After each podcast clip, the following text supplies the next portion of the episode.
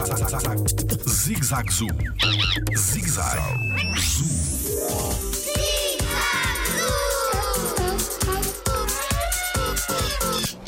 Existem muitas profissões no jardim zoológico? Olá, o meu nome é Tiago Carrilho e sou biólogo no Jardim Zoológico. O Jardim Zoológico é um local onde nós temos que ter vários, várias profissões diferentes uh, para, para conseguir todo o funcionamento e para tratar o melhor possível uh, os animais.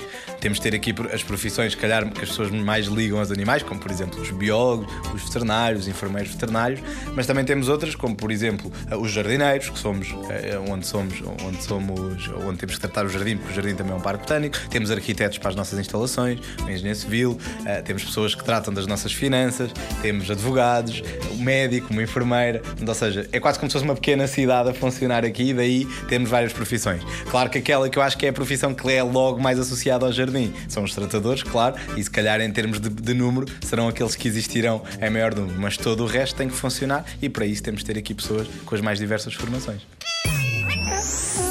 Jardim Zoológico pela proteção da vida animal.